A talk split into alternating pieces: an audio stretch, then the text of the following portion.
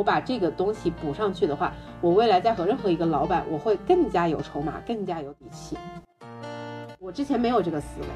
我是基于我手上有什么能力，就是拿着锤子找钉子的感觉。这个时候，其实你会面对非常非常非常多的机会，这些机会可能都是你之前在工作的时候没有看到的那些机会。当他们一下子涌来的时候，你其实有可能会是措手不及的。只有当你深入到你的表面以下，去考虑到你的内在驱动力，这个时候你才能够去做出更加长远或者你更加舒适的这种选择。Hello，大家好，欢迎收听养成系大女主，这里有我们不断突破舒适圈、认知觉醒路上的洞察和思考。我们希望陪伴每个女生在成为大女主的路上不再孤单，寻找无限可能，然后无所不能。Hello，大家好，我是养成系大女主亦菲，我是露露，终于迎来了我们第二次播客的录制，很开心啊！我们第一期播客刚一上线就登录了星星榜，截止目前已经有超过一千位朋友收听过我们的栏目，我们也收获了近百位的订阅者。今天我和露露也是顺延上一期的话题，和大家聊聊裸辞之后我们发现了怎样的新世界，以及有哪些心态的变化。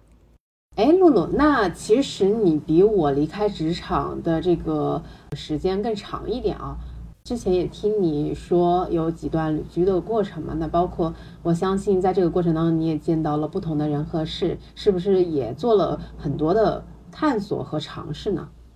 是的，我这一年我觉得有点像个小说。怎么说呢？不光是我真的去了七个城市旅居，那在这之外，我也尝试了，哎，我都没有数多少种这种不同的职业或者是赚钱的方法。虽然没怎么赚到钱啊，这个是结果。我先把结果前置，然后大家听一听我到底都踩了哪些坑。比如说第一个，我刚刚出职场了以后呢，我就开始做自媒体。当时我觉得自媒体它可能能够养活我，但是我觉得我错了。你这个就是在给自媒体去魅，这个我觉得挺好。对对对，啊，当然了，也有做成功的嘛。我只是说我刚离职了以后，我先到了大理旅居。那在旅居的过程中呢，我开始去做小红书的一些内容的输出，然后去写一些大理这边的旅居攻略。但是涨粉情况不是很乐观，就是非常不乐观。这个是我的尝试。后来我又断断续续的继续在做自媒体，当然到现在为止，自媒体也没有能够养活我，这是我的第一个尝试。但是其实我在中间摸到了很多门道，以及在自媒体方面的踩坑。我们后面其实也可以跟一菲聊一起啊，因为一菲其实也在这方面有一些想法。嗯，嗯，是。自媒体之外呢，第二个尝试就是去找了一份远程办公的工作。那这个工作呢，是一个旅行定制师。也是因为我跟一个在社群里面认识的朋友，然后我在帮他的创业公司去做这种产品的负责人。当时的话，因为第一个我是之前有做过旅游的行业，对这个行业有那么比较多的一个经验和认知吧。对于我来说呢，又能够跟我的兴趣相结合，那我就可以去做这么一件事情。但这件事情呢，也没让我赚到钱。第三个尝试就是我从巴厘岛回来了以后呢，就直接来到了大理，跟大理这边，嗯，从小红书认识网友一起创业，就等于说我加入了他们的创业团队，我们一起在做和云南有关的高山植物的文创品牌。那这件事呢，做了大概有半年的样子，但是也没赚到钱。那 你这是踩坑合集。对对对对对，但是对我来说也是一个比较难忘的经历吧，让我认识到了很多事情。这个待会儿我们可以继续说。嗯，第四件事情呢，就是我们在云南大理盘了一个院子，然后我们花了一个月的时间动手改造完成。以自住属性之外呢，我们拿出了一个房间去做对外的出租。嗯。正好赶上了暑期旺季，然后变成了一个民宿主，就是这个跨度是非常大的，赚到一点钱吧，也没赚太多。对，然后就是只是一个很短暂的，因为后面我们就自助了。第五个尝试呢，就是我又找了一个远程办公的工作，这次呢是以项目制来合作，而不是以月薪制的情况来合作。那这次呢，其实对我来说，相对是一个蛮成功的一个体验吧。我也得到了他们的认可，他们也有希望说能够从一个短期项目变成一个长期项目的合作，甚至成为他们这块业务的板块的负责人。但是呢，基于我很多的客观方面的考虑吧，包括双方的最终的一些沟通，也没有去达成最终的长期合作。但是就短期合作来说，也赚到了一点钱。对，这个就是我目前的五个尝试。第六个尝试就是跟一飞做播客了。我们也都认为这个事情是一定能成的。是，我觉得前期的踩坑是没有办法避免的，尤其是这种合作方式啊。因为我认识创业者比较多，有的朋友他直接上来就搭团队了，直接出来就租办公室了。我觉得，嗯，在现在这种经济不太好的状况下，就是大家能尽量控制成本就尽量控制成本。然后我现在的很大的一个感受就是，能项目制的就项目制。我不太希望养太大的团队，我也不希望一开始大家就设公司分股权，就是这一下子就把简单的事情搞复杂了。对我跟你说，我真的是。感受很深，而且我还有一种感觉，就是其实我尝试了这么多吧，都算不上是很成功的经历。就我很长一段时间都是比较焦虑的，一直到我刚刚所说的那次创业经历之后，我进行了一次自我的完整的复盘，我发现其实我能够笑着看这些不太好的结果。我觉得虽然它没给我给我带来很多这种收益上的回报，但是我真正真正的就是有一个明确的感受，就是你知道了很多大道理，可还是好不过这一生，有些坑就是要自己踩的。对吧？是跳出职场之外，我们会发现自己懂很多道理，但还是会踩很多坑，是为什么呢？是因为我们在职场上，你没有一个老板的顶层设计的全局的思维。就是为什么创业这件事情对我，或者说做一个副业这件事情对我有很大的吸引力、很大的魅力，在于我真的希望有一个自己从零到一。全盘自己要去想通的一件事情，或者说能够稍微取得一点小结果，呃，哪怕如果成功一年，那它成稍微有一点大结果，那就最好了。但是我一开始会降低预期嘛，那我就想去做这件事情，是因为我想锻炼自己全局思考的这个能力。嗯，这样子的话，为什么我会说我还是有自信，哪怕我创业一年、两年、三年失败了，我回职场，我依然能够找到一份工作，而且。至少是五位数往上的，因为我之前的工作属性啊，就是和创业者接触。那创业者他就是公司的一号位，所以我永远都在和老板做接触，就是各个公司的老板打交道。所以我非常懂老板的思维是什么样的，我也懂老板喜欢什么样的人才。所以我上一份工作带给我的宝贵的这个能力，或者说。积累下来的经验就在于，就是我能够非常淡定平等的和每一个老板沟通，不论他是在什么级别，哪怕他是公司上亿规模，我也可以很淡定的和他交流，我不会有那种怯生生的感觉。然后另外一点，我也懂他的思维逻辑，所以我和他交流的时候，我知道我说什么话，或者说我展现我哪一个点，他会觉得，嗯，这个年轻人很优秀啊，我想和他一起做事情。这个事情就让我有一个思维，就是我要去一个职场，我要去一个公司，我不会走 HR 那条路线，我一定是通过我自己的资源或者各个方式，我一定要和老板对话。哦，而且由于我的性格，我也不是能待大公司几百人、几千人那种公司的性格，所以我可能还是会未来会选择创业公司。这种情况下，你接触老板的概率也会更大嘛，对吧？对。那个老板他也没有说多么的咖位大到，就是说我见不着他。嗯，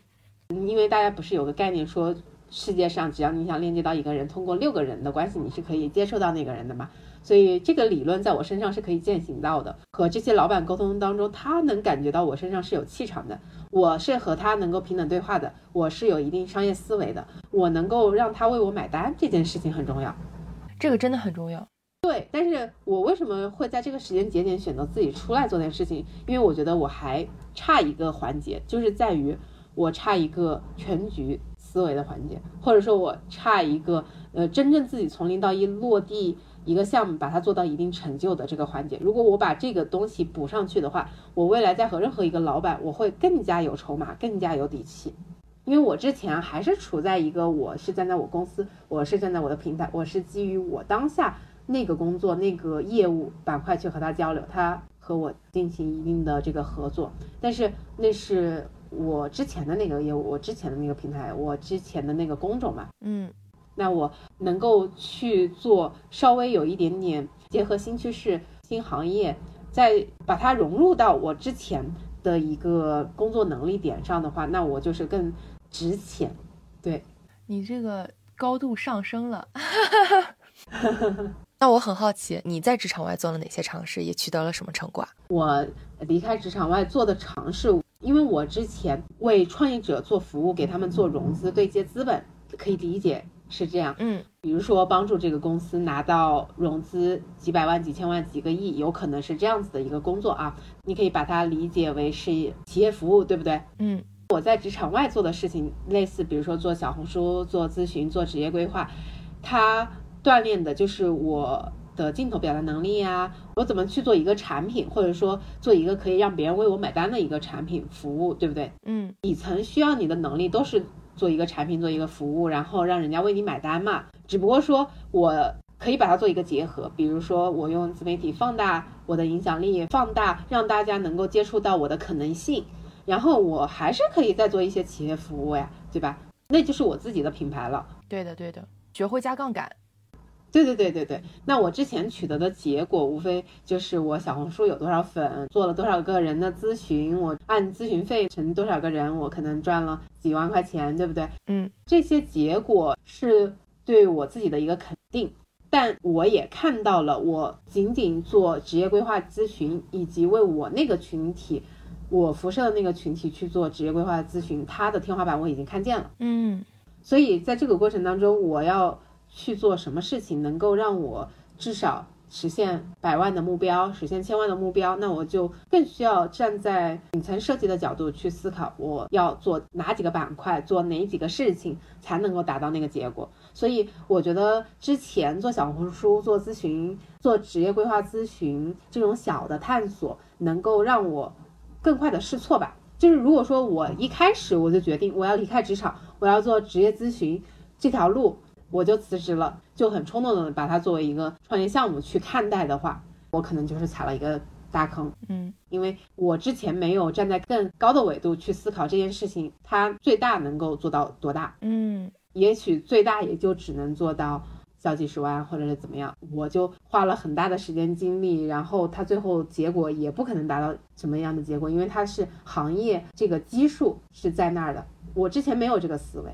我是基于我手上有什么能力，就是拿着锤子找钉子的感觉，而没有去想这个市场有规模的问题，或者说没有去想未来三到五年规划的一件事情。其实我完全懂了你的点，因为刚好这几个坑也是我最近踩过，或者是我有很强感知的几个坑吧。第一个就是又说回到了关于内在驱动力的事情，比如说你离开了既定的职场，成为了一个自由职业者，这个时候其实你会面对非常非常非常多的机会。这些机会可能都是你之前在工作的时候没有看到的那些机会。当他们一下子涌来的时候，你其实有可能会是措手不及的，或者你就会在挑选或者选择中你就迷茫了。对对对我到底应该选哪一个？对对对，这个挣的钱多那么一千两千块钱，或者那个团队里面的人我很喜欢，但是当你面对这些选择的时候，你会迷茫。对这个时候，其实我踩过最大的坑就是我一直在去对比他们表面上的那些标准，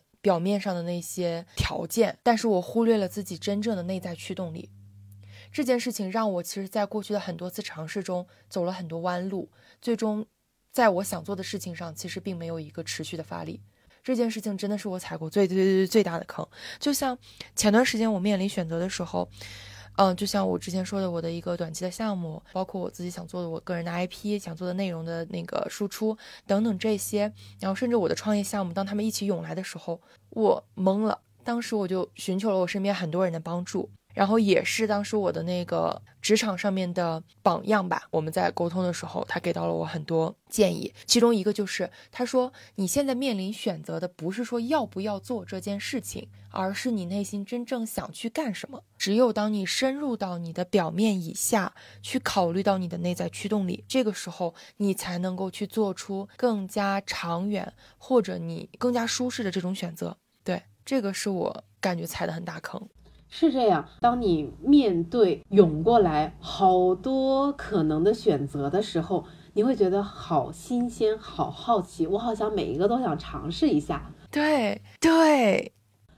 这个就说到，其实我也给自己不断去探索各种行业、各种模式的这个机会，因为的确我对它很好奇。比如说啊，比如说零售行业，比如说这个保健品行业，比如说等等行业。保健品行业那又分为什么直销啊，然后又有什么呃模式啊，什么代理啊，就是我都会让自己去了解，因为我真的很好奇，别人这个里面好像说每个人都说自己在里面赚到钱了，那我也很好奇他们为什么能赚到钱。我去了解，可能我低成本尝试啊，我可能控制在一两千、两三千这种低成本尝试，同时我要保证回本的情况下。我去做到这样尝试，我为什么一开始选择低成本尝试？因为我不确定这件事情我爱不爱好做，或者说这件事情擅不擅长我自己做，所以我一开始为了满足自己好奇心，以及为了能够增加自己对各种各样模式的一个体验感，然后去做选择，去做排除，所以我会愿意花一定代价去尝试，然后再加上一个回本思维，不会有损失吗？同时就相当于还上了一个免费的商业课程。因为实践是最好的商业的课程，我觉得你去读 MBA 什么的，更多的是纸上谈兵，你自己真正做还是不知道。所以我去做了很多这样尝试之后，我会发现哦，我自己不适合零售，我自己不适合去卖各种各样的产品，我不太适合做直销这些事情。然后我就会发现，我更适合做人与人之间的链接、信息的流通、线下一对一，我去形成我的影响力。给别人，然后人家为我买单，可能是为我自己的产品而买单，而不是我代理了什么产品，我去卖一个什么其他品牌的产品，不是这样子的。天哪，你真的是这个问题。其实我在之前创业的时候，我还跟咱们那个思思星球里面的一子做了一次咨询，他上次就说不要跑偏，你要想好你在这个项目里边的你的定位，你到底想去做哪一方面。你希望这个项目是为你个人 IP 的加持，还是帮你赚钱，还是空有梦想等等？你这么说完了以后，我才突然想起来，这件事情真的是需要反思的。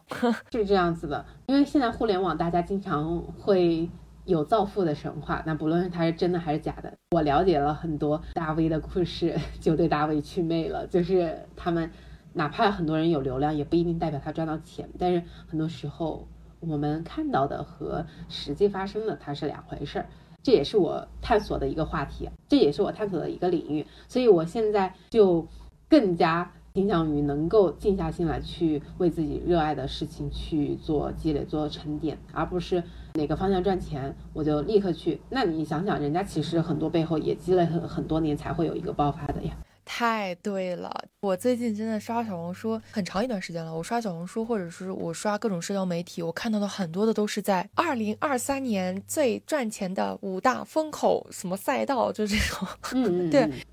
你会很明显的看到大家都在说赚钱的风口，在说赚钱的赛道。但当你没有做到那么大的时候，风口和赛道这件事情跟你都没有太大的关系。其实，与其去选这个赛道，与其去选这个风口，什么都没有，你找到你自己真正让你舒适、让你真正热爱的事情，然后你持续长久的做下去，来的要更好。我真的就是突然想到了，这个真的太重要了。我觉得核心就是祛魅这件事情很关键啊，因为前段时间我去了一趟杭州，和一些大 V 下面的，比如说合伙人或者操盘手交流，然后我就会发现，大家很多当然就是。他在他那个行业有一定知名度、影响力，他已经很成功了，对吧？但是成功不代表他商业思维厉害。就是我会发现，整个自媒体行业来说的话，很多人他是因为他自己的天赋，或者说他年轻，他对流量有感知，他有网感，他能够做起来流量。但你说多少人能够将这件事情像滚雪球一样越做越大，越做越大，然后他的整个公司运营的很好，然后他的商业版图越做越大，流量。不等于他的商业做得好，是的，很多人他可能因为流量来了赚了一笔快钱，但他可能很快他就沉寂下去了，或者他这件事情他就不可持续，就是因为他只是利用他一定的优势，每个人都有赚到一百万的机会，但不代表他这件事情能做长久，能做得更大。那如果说我有野心，我想做到突破千万甚至更大的。事情，那我的思考角度就不仅仅是我要把自媒体这件事情做好，那我围绕着自媒体，我要去做什么东西的承接，我要去做怎样子的一个规划，它肯定是各个板块叠加在一起的。我要怎么去向外寻求合作，不论是和品牌资源，还是高校资源，还是什么各个方面的资源，它是协同效应才能把你这件事情越推越大的。对的，对的。关于我踩过的坑，刚刚说的是第一个嘛。第二个的话，其实你刚刚也提到过，就是不会算账。从职场出来了以后，当你变成一个自由职业者，没有人再为你的时间定价的时候，你不会卖自己，你不会算自己的时间账，对吧？嗯，是这样。就像你说的，比如说我们的目标是每年赚多少钱。但是你又不敢给自己定价，或者是你不敢往上要价的时候，那你的这个路径到底是啥呢？这个就是很困难，这个也是我最近很很深的一个感受。对，因为我之前就踩了一个坑，就比如说我第一次达到一千粉的时候，其实后台涌来了几百个人向我做咨询，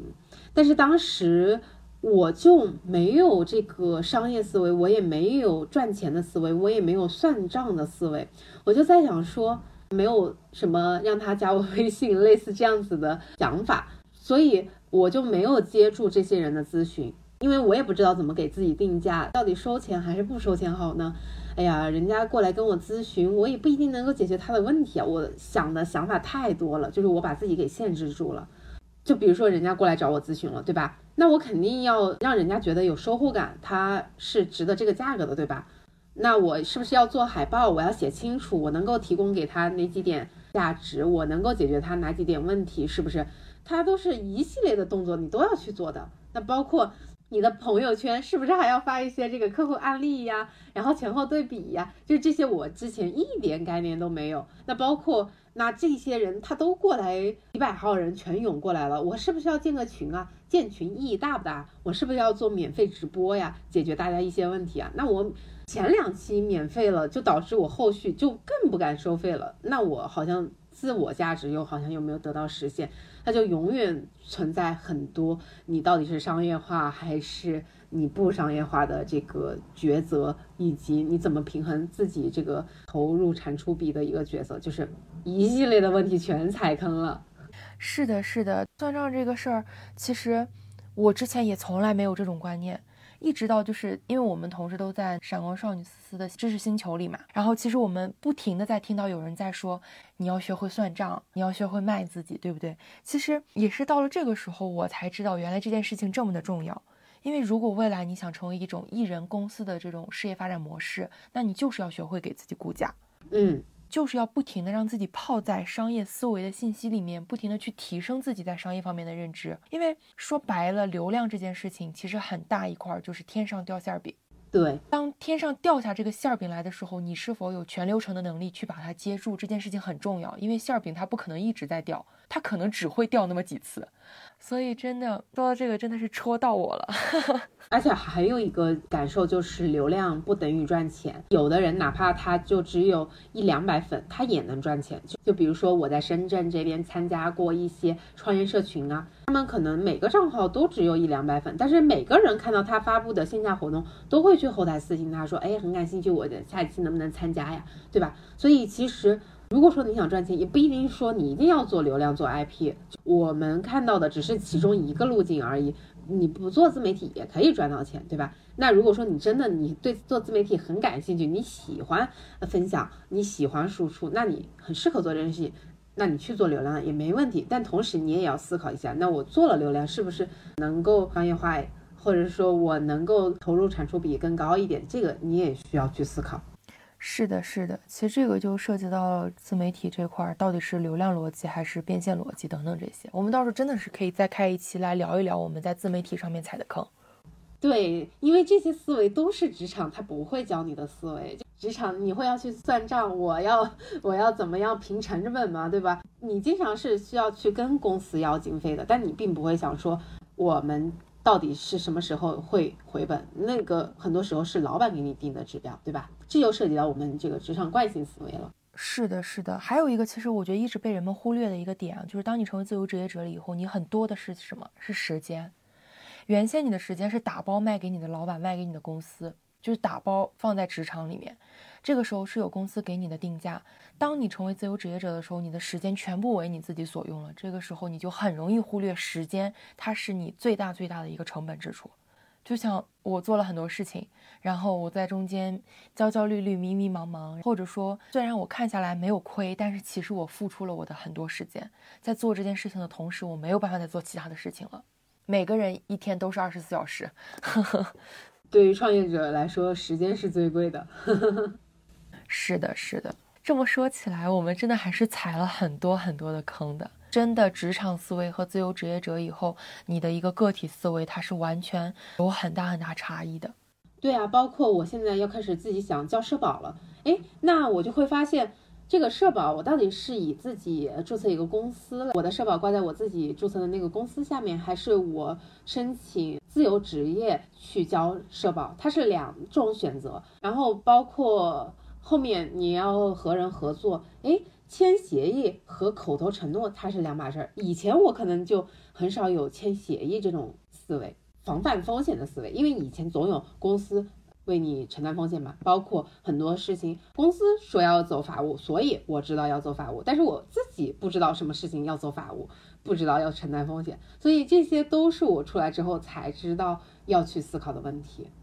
你说的没错。其实刚刚有说到职场思维和个体思维，那你觉得在你探索副业或者探索自己个体事业的过程中，你发现有没有哪一些职场中的惯性思维会对你行为造成影响，或者它变成了一个陷阱或者是坑，影响到你的现有的事业？我觉得最大的一点，也是我时刻提醒自己的，我在职场当中。我所有的资源都不是我自己的资源，所有的光环那是那个平台带给你的，我带不走，也没有办法转化。比如说啊，我可能之前做的项目对接到了老板，那人家可能公司都快上市了，对吧？人家和你客客气气的聊天，包括把他公司一些面临的问题愿意跟你讲，是因为我是在那个公司，他认的是我的老板，认的是我们公司的品牌。比如说，因为呃，我接触到的这些老板可能都年龄都在四五十岁往上，对不对？其实我一直感受到年龄是没有办法跨越的鸿沟，阅历也是没有办法跨越的鸿沟。你着急这件事也没办法，我就是二三十岁，我没有那么多的阅历可以和人家讲，我没有那么多的行业纵深达到人家那个层次。那你说我和人家聊天聊啥，对吧？那只能基于原有我所在的公司，我所有的业务去和人家聊。除去我离开公司之外，人家不会愿意和我再聊什么东西，也不会愿意和一个小年轻做朋友。除非就是说，比如说我真的成为一个流量型的人，那人家可能在想，然后会来和你谈一些合作。那就是基于我自己的个人品牌、个人资产，人家愿意和我来聊，那就是我自己的资源。因为我之前所在的行业属于金融领域，但我自己不是金融背景出身啊。但大家认为那个是金融领域的金字塔尖，所以你会接触到很多名校的人呐，然后特别厉害的投资人，什么资本啊，就是所有高大上的词全在这个行业出现了。大家所有交流的话语体系都是嗯什么什么总你好你好你好，出去就是这种 social 对吧？所以我从。做实习生的时候，就有人叫我什么什么总，然后我就一直觉得这是我应该拥有的吗？包括这是我想要的生活吗？就是大家一直都飘在云层那种感觉，你知道吧？所以从我工作的第一天，我实习的第一天，我就有这个意识，那是平台的光环。那我就一直在想，我怎么样才能积累我自己的个人的呃能力、个人的资源、个人的资产？这件事情贯穿我整个工作几年。的始终，直到我离开职场那一刻，我知道我身边很多的投资人，身边很多创业者，他会跟着我走，甚至让老板都会认为他愿意孵化我创业。我有了这样的底气之后，我才会想，哦，我终于到了我有个人能力、个人资产、个人品牌的时候，我不会再畏惧，我一定要依赖哪个平台才能生存。这就是职场思维和为自己打工思维完全不一样的两种方式。我非常非常赞同，就是你说的企业光环不等于个人成就，因为我跟你有着相类似的经历吧。刚毕业一年的时候就进入到了一个互联网 top 三的大厂，在里面做大客户的销售。那我所对应的都是全国头部最连锁的餐饮客户，就是那些百店千店的那些客户，他们的老板、他们的总监级以上的人物是我们的对话对象。那这个时候，其实说白了，你的社会阅历。没有办法支撑你跟他们非常平等的对话，你能做的只有不停的提升自己的专业能力，以及背靠公司这棵大树。所以这件事情就让我感受非常非常的深，所以我也跟你一样，很早很早就会有这样的想法。我会发现，从职场出来了以后，其实很多很多原来的资源，我并没有再有过任何联系。资源它是靠吸引的，而不是攀附。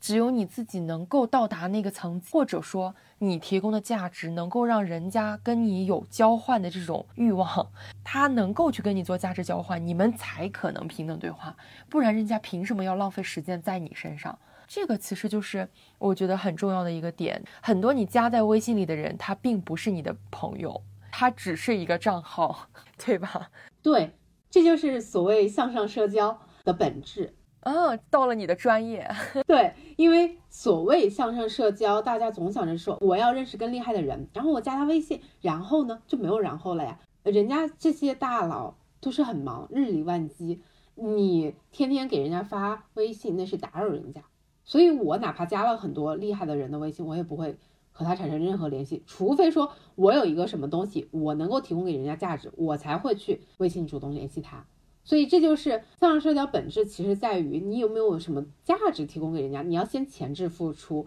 然后包括你的资源能不能转化，你的资源能够转化成他和你合作的基石，或者说大家一起做个什么事情，一起赚到钱，这个资源才有用。不然的话，就是怎么说呢？啊，的确，呃，出入各种场合啊，可以作为一定吹嘘的资本吧，可以理解为，但我觉得没有任何意义。你说的没错，哎，我感觉我们又可以开一期来聊一聊向上社交，来掏空一下你的专业家底。对，这个都可以安排。还有一个你刚刚说的点，我也非常非常的认同，就是我们不能总是飘在云层里。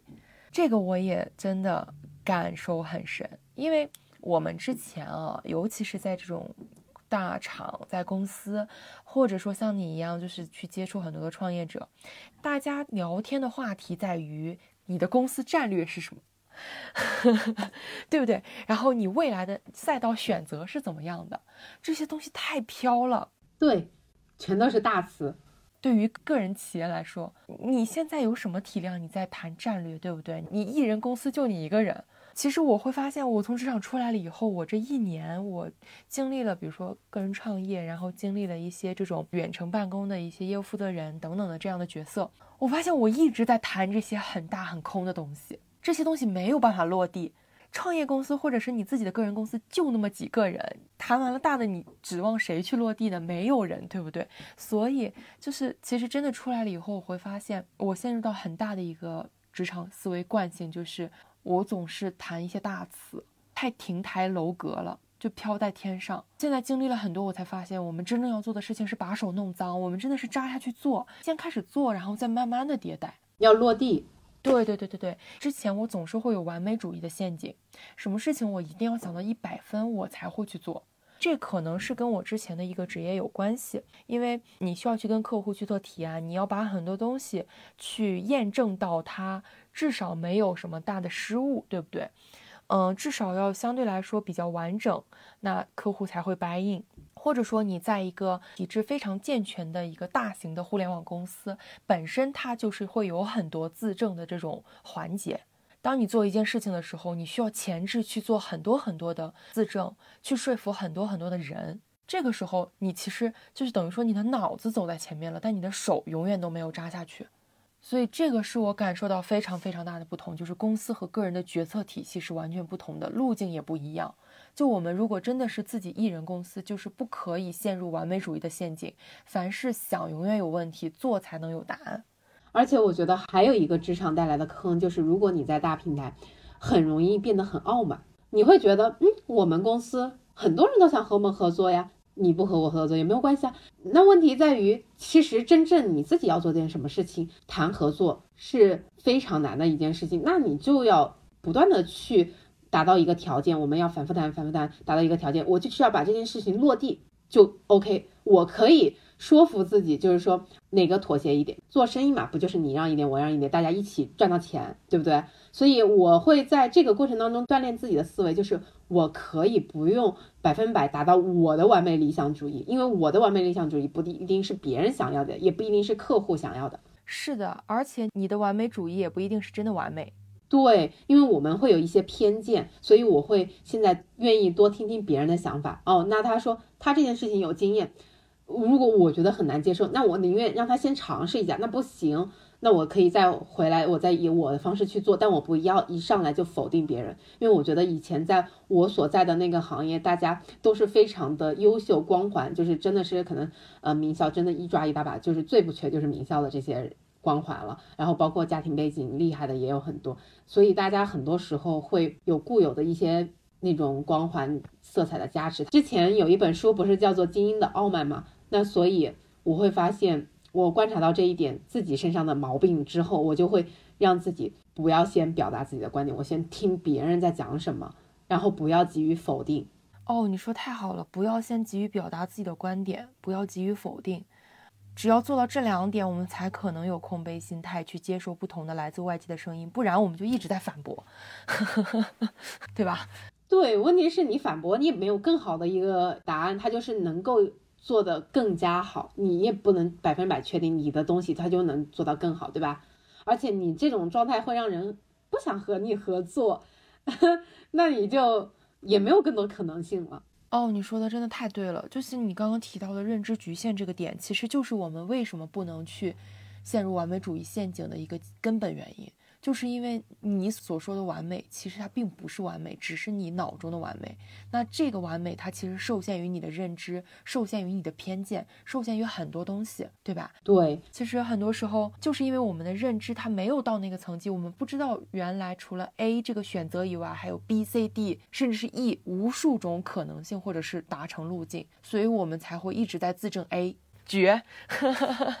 打个比方，就好像你的父母觉得你的完美人生应该是考上名校，然后多少岁结婚，然后拿多少的薪资，在什么样的国企平台，甚至什么样的外企平台，这是父母觉得你应该要有的完美人生，对吧？其实我们是不是对于我们来说，对于子女来说，这是不是我想要的？我们现在在和父母抗争什么？我们在和父母争执什么？这个换到商业合作的角度，换到你和别人这个谈事情的角度，你换位思考一下，做一个比喻，你也可以理解了。确实是这样子的。就是你在说的过程中，我就突然想到了我在探索中的最近发现的一个现象，就比如说像我没有自己产品的那一类，就是起码在现在的情况下，我没有给自己包装出一个可以卖的产品，或者是可以卖的咨询。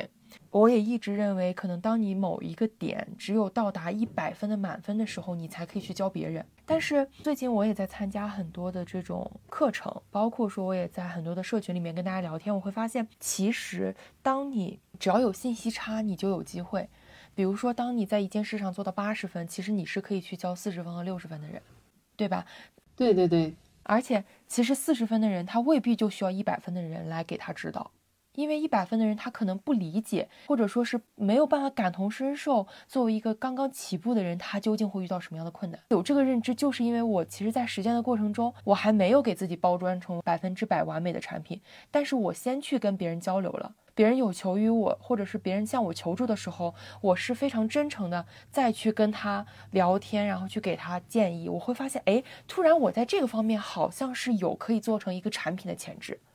哎，我就觉得这个很神奇，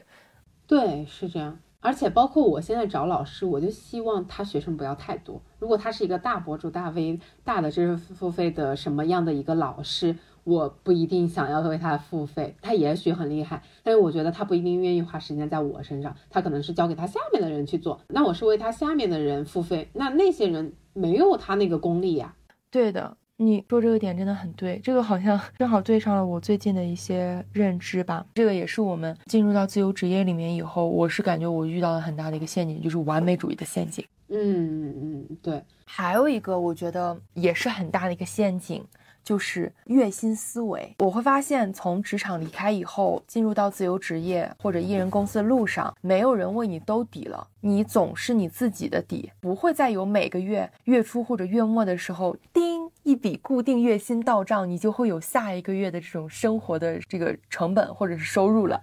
这个时候你需要自己去想，我到底要做什么事情，然后才能让我的生活可持续？我需要从哪里赚钱？这个时候没有人给你兜底，你只能自己想自己这些。很底层的事情，包括说你之前做了什么事儿的时候，你做失败了，或者客户喷头盖脸一顿骂下来，除了你自己，还有你的 leader 为你顶。是，对。现在你想逃避都没有人可以帮你顶了，这个就很尴尬了，对吧？但就是培养你的责任感嘛，因为职场以前可能会有一群人，他会习惯性甩锅，这件事情反正只要不影响我拿工资就可以。但其实这非常不利于你整个人生的发展，因为这个甩锅思维会影响到你方方面面。然后还有一个，我做这些尝试，很多时候产生大额收入的这个产品或者是。某一个事件，并不是我一开始就规划好的，它是由用户产生这个需求，我立即去提供这个需求，或者是说我自己突然。灵感一来，或者我在外学习，有一个信息源刺激到我，我就知道哦，原来还可以这样卖一个产品，原来用户有这样子的需求啊。就我以前会认为我有什么，然后我就提供给用户什么，那他需不需要我也不知道。但现在更多的是，哦，人家有这个需求，我恰好能够提供这个需求，那他买单，这样一个商业思维逻辑，我觉得可能更加正确吧。比如说有一次我。突然了解到一个信息源，哦，原来卖资料包还能赚钱呀！然后我就会发现，我之前好像考研结束之后，我的确也通过卖我自己的考研笔记赚过大几千块钱，我去毕业旅行了呀。那这件事情在我现在这个阶段是不是可以复刻一遍？然后我就想到，我平时工作的时候也会用到，经常各种模板我要去做，各种 Excel 表格我要去做。那这些东西是不是对于职场新人或者什么样的人，他们也有帮助呢？然后我就灵机一动啊，我就把所有的资料做成了一个资料包，我就在小红书一发，结果几十个人过来要跟我买单，然后当然我卖的非常便宜，百元以内的一个价格，但我觉得它的价值远超这个价格啊，因为是我工作多少年的一个沉淀。但是你想，人家过来找你学课不一定有这个需求，对吧？但买一个资料包是很轻松的，然后又正好平时工作又用得上，所以这突然就变成了一个小爆品。但这个东西是。临时产生的，不是我一开始就规划好的，然后也是我洞察到市场这个需求，然后有这样一个商业模式，我可以这样去卖。因为我以前就没有这个思维，我就想，哎，是不是一定得做什么课，一定得做什么咨询？不然我们挂在 show notes 里面卖一卖吧。那个是我这个行业的人需求，我这个行业的从业人员也就有小几万人，所以这就又涉及到当初我没有思考行业天花板的问题。因为你想，我做职业咨询，结果我这个行业从业人员也就。两三万人，结果我又要做职业规划，他又是这个行业的新人，那你一算这个百分比，可能也就百分之一二十每年进来的，你这个整个受众人群就不多呀，那你这个生意能做多少份，能卖多少人，对吧？这就是我的踩过的坑和我的洞察。那刚刚我们讲了这么多啊，我觉得真的把我们两个啊这段时间的一个探索，真的是很好的总结出来了。其中我们踩过的一些坑和我们的很多的直观感受。那一飞，如果让你给到即将离开职场或者是在自由职业中或创业的人三条建议，你会说什么？嗯，明白。第一条，我觉得应该是先有一个全局思维，再去。做具体的动作，因为很多人会用战术的勤奋去替代战略的懒惰。就是明明这件事情你是可以做到一百万的，但是你就重复在自己的机械动作当中。哎，这件事情我能够赚一百块钱，这件事情今天我做了，我就能赚一千块钱。我就陷入到这个思维，我不断的重复、重复、重复这个动作，我没有去思考我怎样才能赚到一百万，或者我怎样才能赚到一千万，没有去更大的。去做这样子的设计的时候，那你可能你就真的只能赚到一二十万，因为你做的这件事情就决定了你再怎么做，他就只能赚到这个钱。所以就是说，我和很多拿到大结果或者说做的还不错生意的人沟通的话，他们还是会先设定好一定的战略，再去怎么样去匹配资源，我怎么样去做我每日的规划，我怎么去做我每周的每个月的规划，我再去执行就好了。我建议提前。先能够有一个清晰的思路，然后第二点就是说，一定要有资源整合的思维，因为你靠自己是很难做成一件稍微规模大一点的事情的。那当然，如果说呃我只想做一人公司也可以，但不代表你就不能去对外合作，你可以外包呀。比如说剪辑的事情，是不是可以外包给一个大学生？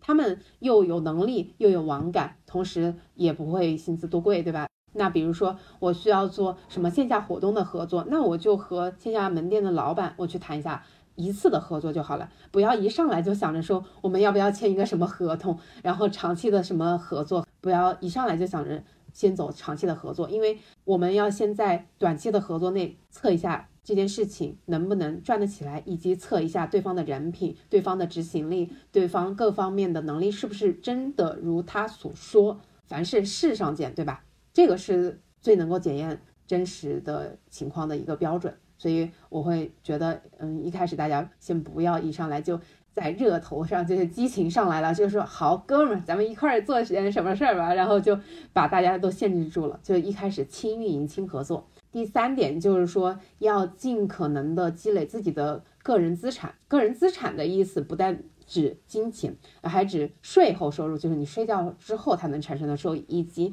你个人的品牌，它也是一个无形的资产。就是这些东西，它不会随着你不做什么事情，我今天我就躺下，我今天去旅游了，这件事情它就不产生价值，它是会随着一天一天它更产生价值的。所以为什么现在我会愿意做播客，愿意做小红书，类似自己的个人账号，是因为自己的品牌也是一个资产。总结完了，嗯，对，那我再来给整期的节目，我们来做一个总结啊。嗯，其实这期我和一菲聊了很多关于我们在职场以及职场外的探索和我们踩过的坑。其实对于即将成为自由职业者的人来说，你们会面临很多很多的选择。对于这些选择的时候，首先我们不要迷茫，不要陷入到焦虑。那我们需要用我们的心来做决定，而非用脑。如果用脑做决定，一定会受很多认知的一些限制，所以大家真正要找到的是自己有内在驱动力的事情。第二个呢，就是真的是要尽早的去学习商业思维，去不断的提升自己在商业方面的认知，只有破圈，才可以打破我们的认知局限。